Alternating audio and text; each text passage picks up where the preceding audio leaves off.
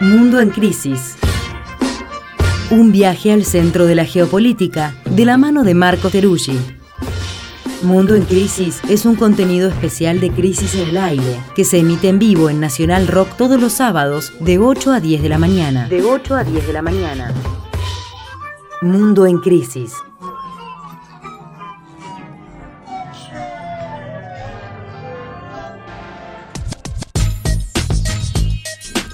Segunda hora de Crisis en el Aire.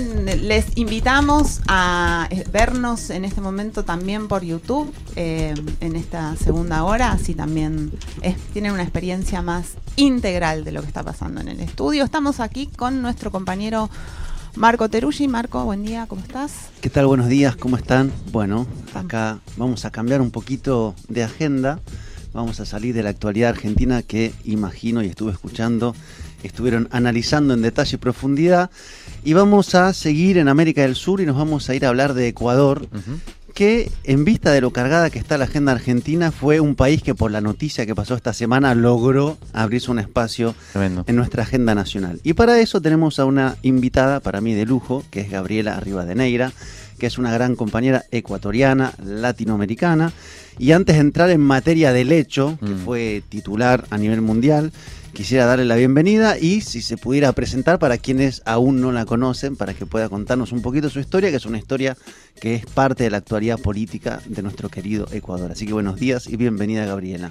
Muchas gracias, buenos días. En un sábado medio no, no que no se siente a sábado, digamos, con toda la actividad que estamos viviendo acá en, en, Buenos Aires y en Argentina. Pero bueno, yo soy Gabriela Rivadeneira, fui presidenta de la Asamblea Nacional del Ecuador durante cuatro años, los últimos años del gobierno de Rafael Correa y em, bueno, era secretaria ejecutiva del extinto Alianza País, en ese momento el, eh, el partido gobiernista.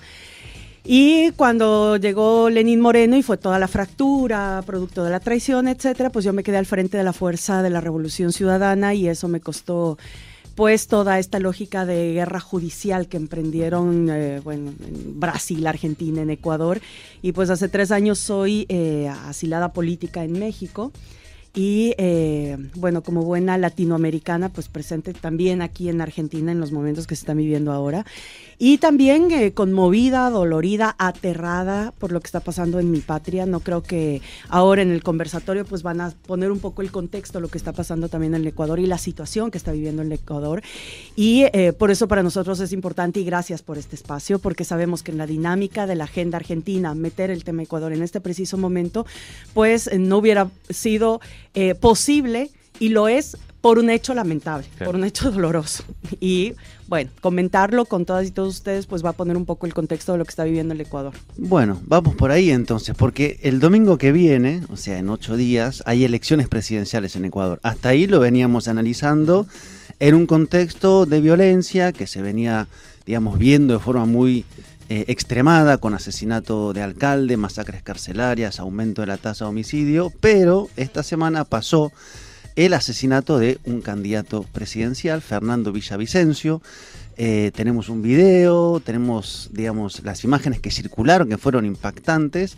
Así que empezar por ahí y después nos volcamos al cuadro electoral, que está íntimamente conectado. Pero, ¿qué pasó? ¿Qué se sabe con el asesinato de un candidato a presidente a 10 días de las elecciones? No podemos tal vez eh, poner solamente el, asesinato sin el contexto de inseguridad que está viviendo el país. Es decir, no hubiéramos llegado al punto de tener que debatir o naturalizar hoy eh, el asesinato político, el asesinato a políticos, si es que no viéramos que el Ecuador pasó de ser el segundo país más seguro del continente a ser hoy por hoy el más inseguro del continente. Mm. Tenemos una ciudad que eh, ciudad fronteriza con Colombia, Esmeraldas, que está entre las cinco ciudades más peligrosas del mundo. Es decir, en pocos años la desinstitucionalización y bueno, lo que hizo Moreno y hoy el banquero presidente Lazo, quitando el Ministerio de Justicia, eliminando el Ministerio Coordinador de Seguridad, eh, reduciendo el presupuesto para la seguridad. Es decir, es asombroso que con la crisis carcelaria y la crisis de seguridad, en lo que va del año hayan recién ejecutado el 8% del presupuesto destinado para seguridad este año. O sea, eso ya es ineficiencia, eso es tener un Estado ausente, es un Estado fallido. Entonces, en lo que va del año, hemos tenido 18 eh, atentados a políticos, ya sean autoridades locales o candidatos. Recién pasamos en febrero las elecciones locales. Ahí también asesinaron a candidatos que eran a, alcaldes, a gobernadores, etcétera. Em, de los 18 atentados, 7 terminaron con asesinatos. Es decir, en un Ecuador que antes era un país muy pacífico, un país que más bien estaba dentro de los países más seguros del mundo, etcétera, pues ha convertido justamente eh, en la naturalización de la figura del sicariato como forma de las nuevas organizaciones y que te evidencia además la disputa de bandas delictivas dentro del país. Producto de eso, Hubo también una vinculación directa, no solamente familiares, sino del grupo político cercano al presidente Lazo, con la mafia albanesa, que es uno de los eh, grupos que eh, ha entrado al Ecuador en los últimos años, donde el propio cuñado del presidente Lazo estuvo directamente involucrado con la mafia albanesa. El embajador de los Estados Unidos acusó eh, a los narcomilitares, acusando a la cúpula militar de estar involucrada en, em, con estas eh, bandas delincuenciales.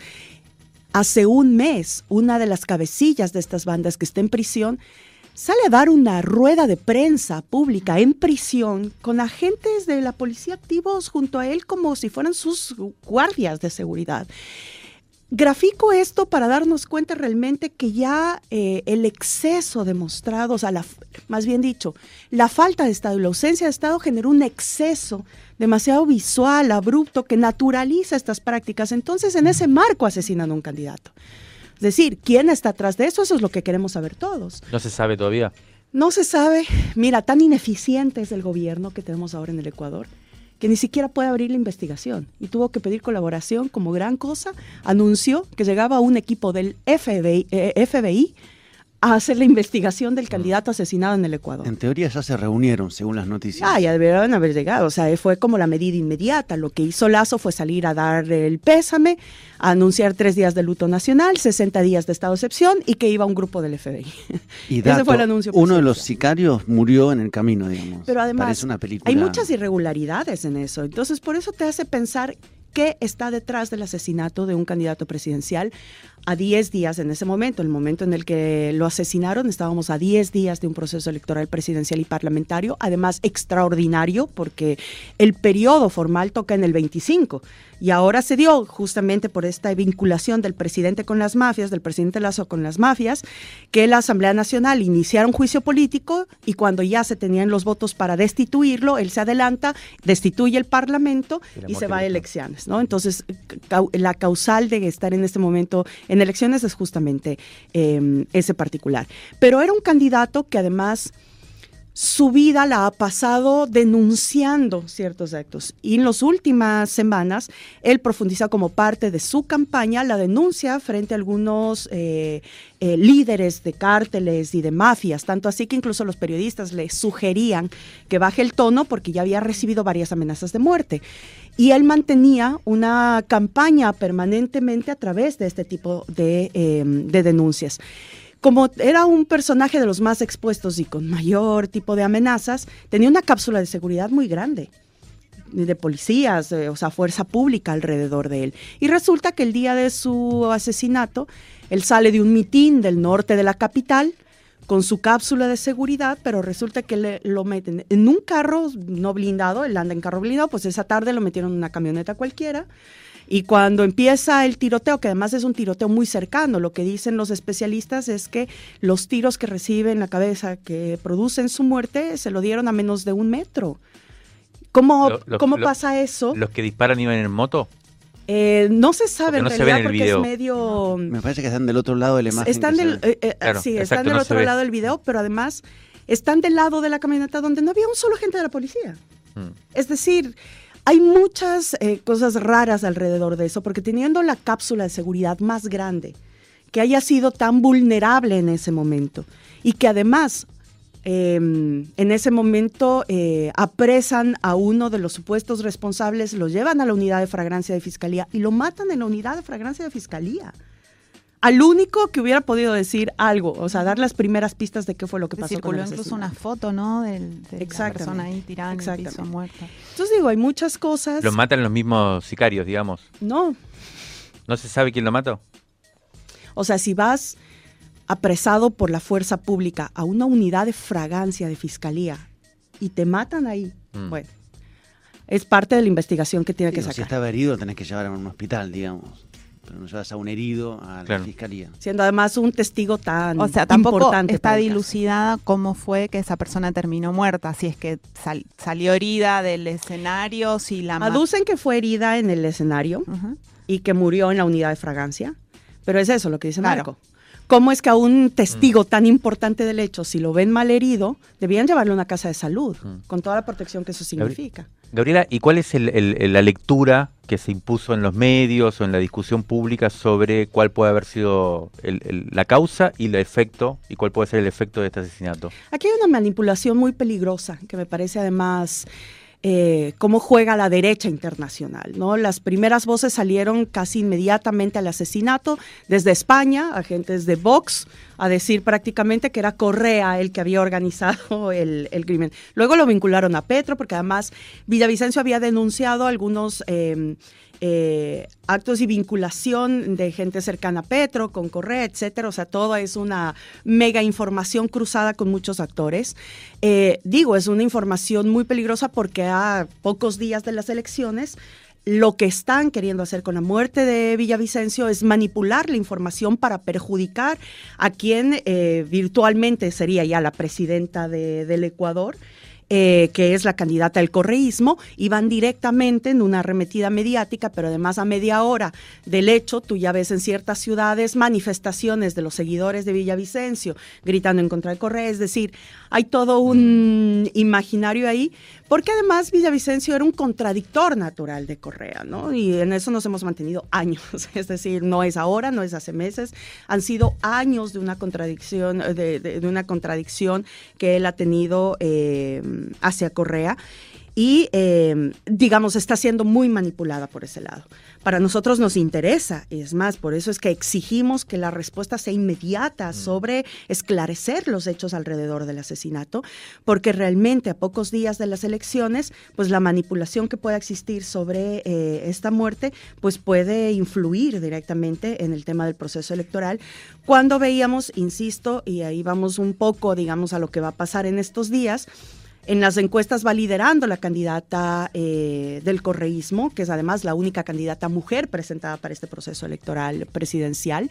Son ocho binomios presidenciales. El único binomio de izquierda progresista es el del correísmo, los demás representan fuerzas conservadoras.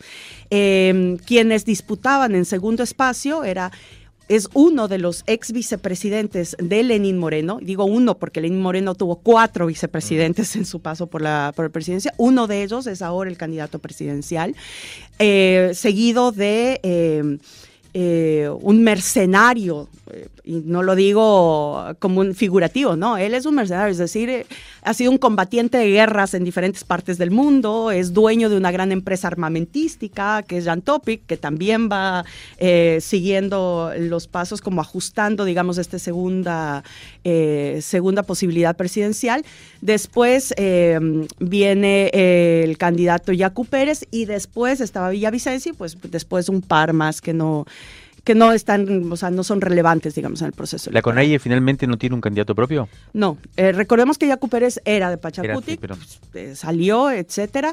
Pachacuti, que es el brazo electoral de la CONAIE, no presenta candidatura presidencial en este proceso.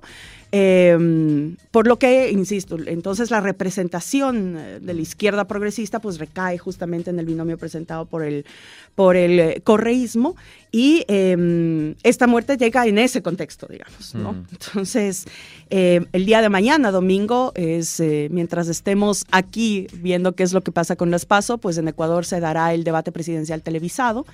Y el próximo domingo 20 de agosto, pues el pueblo ecuatoriano acude a las urnas a elegir presidente, vicepresidente y parlamentarios. Y el debate está planteado en si hay una resolución en primera vuelta o se va a segunda vuelta, según uno puede leer. Es decir, la Revolución Ciudadana apuesta a poder eh, ganar en primera vuelta, que hace falta más de 40%, 10 puntos de diferencia, y el conjunto de lo que llamaríamos el anticorreísmo apuesta a llegar a segunda vuelta porque le es un escenario más favorable. Es así. Porque además ellos apuestan a que se eh, repita el escenario del 2021, cuando también nuestro candidato Andrés Arauz, en ese momento, hoy candidato a vicepresidente, lideraba las encuestas, estábamos eh, asegurando la primera vuelta. Eh, muchos aducen y se aduce pues un fraude alrededor de eso para obligar una segunda vuelta con el banquero Lazo, del que resultó en segunda vuelta electo el eh, banquero Lazo, ¿no? Ahora la derecha está apostando entonces a repetir ese escenario del 2021. Es decir, ahora estamos ajustando nosotros ya, nos faltan punto y un poco más de, un punto, o sea, menos de dos puntos más bien dicho, para ganar nosotros y asegurar la primera vuelta. Y obviamente toda esta manipulación alrededor de los últimos hechos, pues lo que ellos están queriendo es presionar para que eh, uno de sus representantes, ya sea Topic o el Hosna, pues pase a segunda vuelta. Y vos como intuición política, ¿qué sensación te, parece que puede tener el efecto, eh, como efecto este acontecimiento, digamos? ¿Va, ¿Va a generar un impacto sobre la candidatura correísta? ¿Va a facilitar una segunda vuelta o, se le puede dar vuelta a la operación? ¿Qué, qué sentís? Mira, yo creo que depende mucho de lo que pasa en el debate y qué impacto pueda tener eso durante la comunicación de la semana. Y lo digo porque a raíz del asesinato del candidato presidencial, toda esta retórica internacional que trata de cubrir una retórica de oposición nacional también, pues sí está siendo muy fuerte. Mm. hacia presionar esta, esta llegada a segunda vuelta. Ahora es verdad que también eh, la desinstitucionalización tan acelerada que hemos tenido en el Ecuador ha provocado una de las peores crisis que, que ha tenido el Ecuador en su vida republicana. Es decir, en 200 años no habíamos registrado una crisis económica tan profunda como la que tenemos hoy. Y eso producto de los dos últimos gobiernos. El pueblo ecuatoriano entonces reacciona en la medida en la que ya puede comparar claramente qué fue en lo que pasó en los 10 años. Le, de, gobierno de Rafael Correa con lo que en los últimos seis años de dos gobiernos absolutamente neoliberales. Y eso ha permitido que crezca. Eh, la posibilidad electoral de la revolución ciudadana eh, en este proceso. Entonces, digamos, eh, como en fútbol, hasta el último momento hay que esperar qué es lo que pasa, pero en este caso, puede que se ratifique la posición de, ese voto indeciso en el Ecuador eh, hacia la necesidad de que Correa o la figura de Correa vuelva al escenario eh, de gobernanza mm. o definitivamente que personas como eh, este mercenario que aparece como un tipo Rambo en la política ecuatoriana, pues pueda ser la solución ante la vista de ese voto indeciso a los problemas de inseguridad que está viviendo el país. Era muy llamativo porque en Twitter se instaló a la media hora la comparación entre Villavicencio y Nisman. Pero automáticamente entrabas a Twitter, ponías Villavicencio y aparecía, así como en Argentina mataron a Nisman porque los denunciaba, en Ecuador mataban a, mataron a Villavicencio. Fue como muy notorio, digamos, como el engranaje mediático. Eh, pensando optimistamente, que es un ejercicio que no está tan de moda en el continente últimamente, Supongamos que va todo bien y se gana en primera o en segunda. Es un mandato corto, de un año y medio. ¿Cuál es la hoja de ruta para ese mandato corto? Porque en realidad lo que se hace es terminar el mandato original de Lazo. ¿Cómo se agarra un país en ese nivel de desinstitucionalización, de crisis de seguridad, con un tiempo corto? ¿Cuál es la hoja de ruta, si es que la hay en el programa, imagino que sí la hay, claro está, de cara a empezar a revertir rápidamente la crisis? No, en realidad nosotros, eh, digo, estamos a pesar de todo muy optimistas porque además eh, somos la única propuesta que este, está presentando algo certero. Es decir, que además tiene la experiencia de haber pasado por lo público.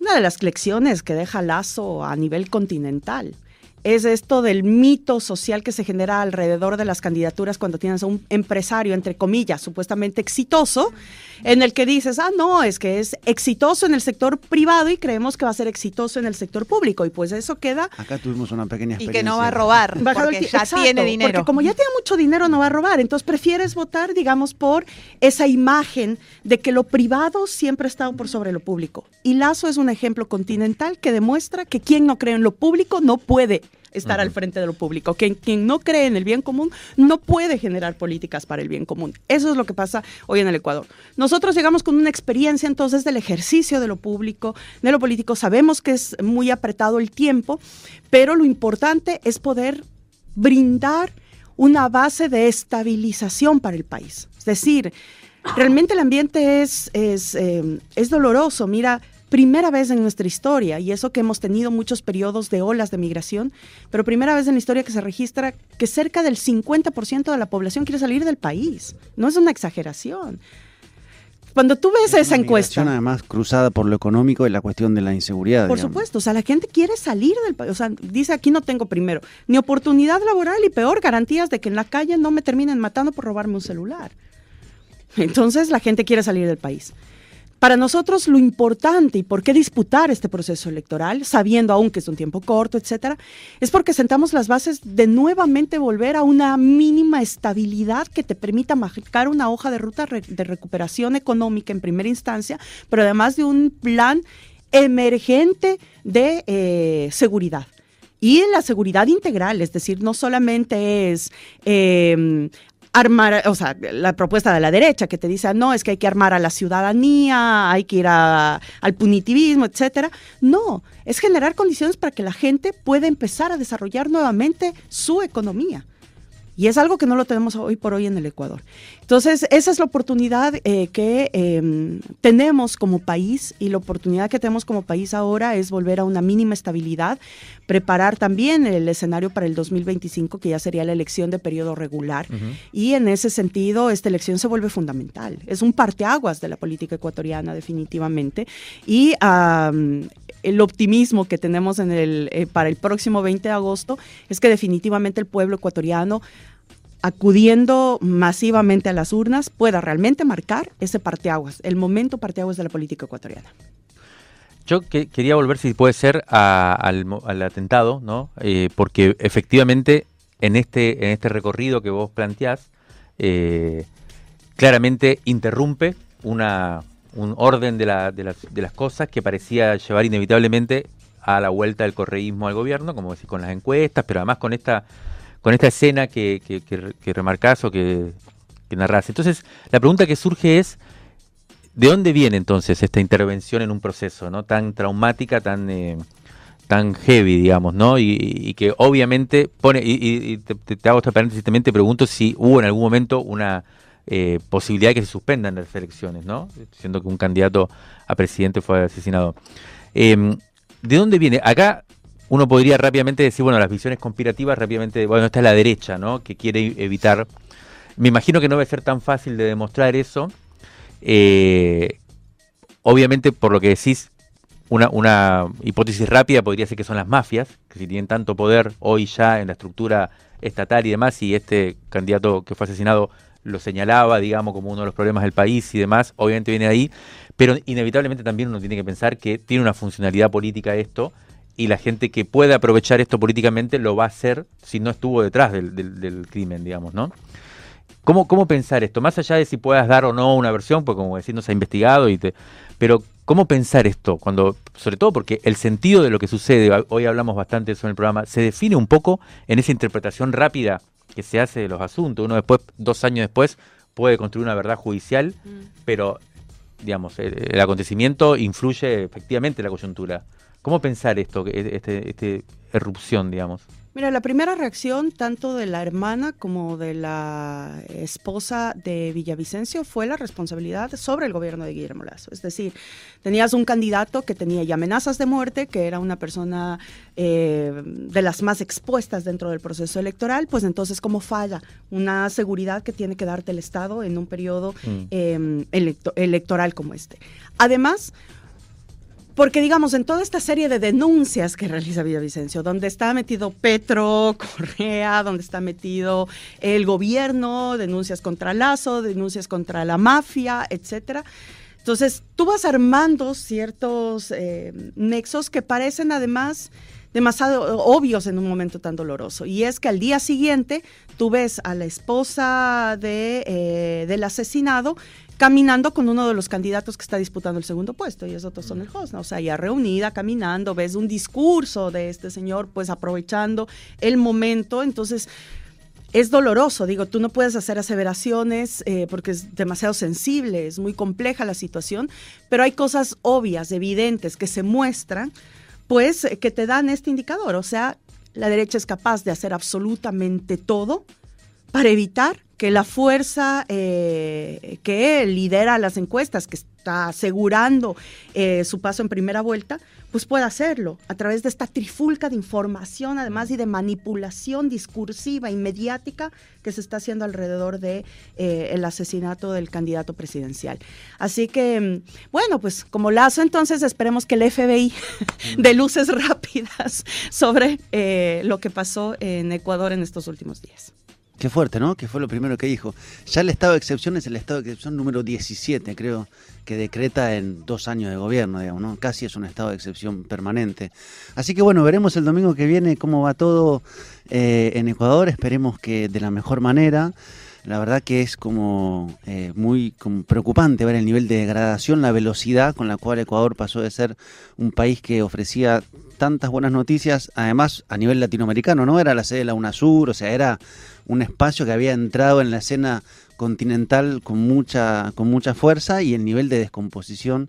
Así que bueno, esperemos, estaremos muy atentos a ver qué pasa. Va a ser la gran elección, la posibilidad de revertir aquel 2021 que fue tan mm. complejo. Así que bueno, te agradecemos mucho por haber estado en el mundo en crisis de la revista Crisis Gabriela y bueno, a ver qué ves mañana en nuestras pasos acá en Argentina. No, muchísimas gracias a ustedes en realidad por, eh, primero siempre nosotros hemos sentido de Argentina, el pueblo argentino, muchísima solidaridad. Creo que es una cosa innata de nuestros pueblos en momentos complejos. Así que, mm, así como hemos recibido solidaridad, pues estamos aquí también presentes en un momento crucial de la política argentina. Así que, bueno, nuestros pueblos se mueven. Nuestros pueblos se mueven. Ayer estábamos en el Centro Cultural Kirchner, donde está la estatua que debería estar en Quito, en la sede de la UNASUR, y volvemos a recalcar, está solamente prestada porque vamos a volver. Y en ese sentido, pues los pueblos vuelven y se vuelve a reestructurar la posibilidad de la esperanza. Siempre apostarle a las políticas de la vida y que eso, pues, no nos lo quite nadie.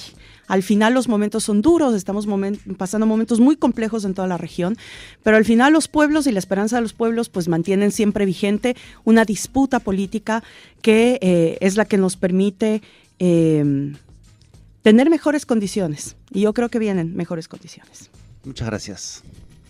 El viernes 18 de agosto a las 19 horas presentamos el número 58 de la revista Crisis en el Centro Cultural Morán, Morán 2147. Esperamos ahí encontrarnos con todas nuestras lectoras y nuestros lectores.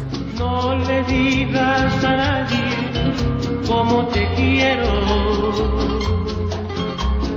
Hazle creer al mundo que no es así porque existe la envidia de tal manera que descubrir pudiera lo que hay en ti. Niégalo y di que soy Dios lo que me tiene, que no ha sentido nunca